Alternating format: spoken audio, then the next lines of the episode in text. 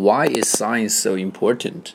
Without science, we would be missing out on a multitude of different inventions and knowledge that have helped us to progress in life and learn about our world.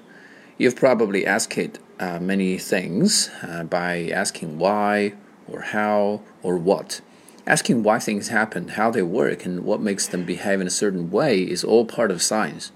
Science can cover a variety of different questions and fields, but the three main schools consist of biology, physics, and chemistry.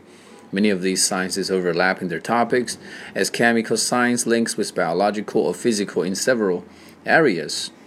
Science is also about asking questions and finding out the answers through study, testing, trial, and error. Science is not just about just important to answer as many questions as we can think of. Science exists around us. It is also important because without it, we would not be able to enjoy many of the luxuries that we see around us today. You may often hear people talking about the invention of the light bulb. Inventions come in all shapes and sizes, not just landmark inventions. For example, television, mobile phones, remote controls, home computers, blenders, coffee machines, and PDAs were all invented thanks to science. Anything that uses electrics would not be possible today if the study of science did not exist. Without science, we would be unable to investigate electrical currents and use these to fullest potential. Science is also biological, not just physical or electrical.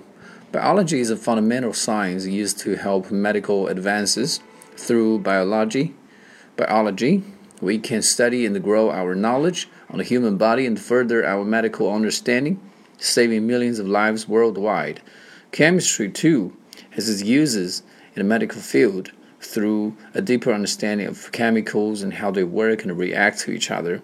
Pharmaceutical companies use the science of chemistry to develop new treatments for medical conditions and symptoms.